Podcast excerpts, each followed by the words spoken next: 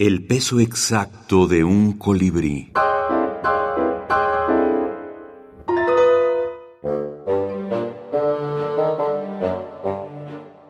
Caperucita Roja en la minificción. Ana María Shua. Caperucita. Con petiverías, pervincas y espicanardos me entretengo en el bosque. Las petiverías son olorosas, las pervincas son azules, los espicanardos parecen valerianas. Pero pasan las horas y el lobo no viene. ¿Qué tendrá mi abuelita que a mí me falte?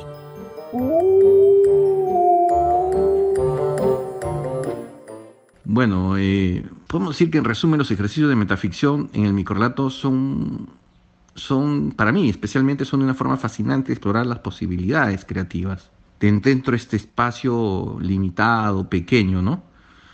también al hacer que los lectores sean más conscientes de la naturaleza ficticia de la narración y a menudo desafían sus suposiciones sobre lo que constituye esta, esta historia, ¿no? Eso sería más o menos mis puntos de vista sobre la, la metaficción dentro del microrelato. Alberto Benza González, escritor y editor peruano.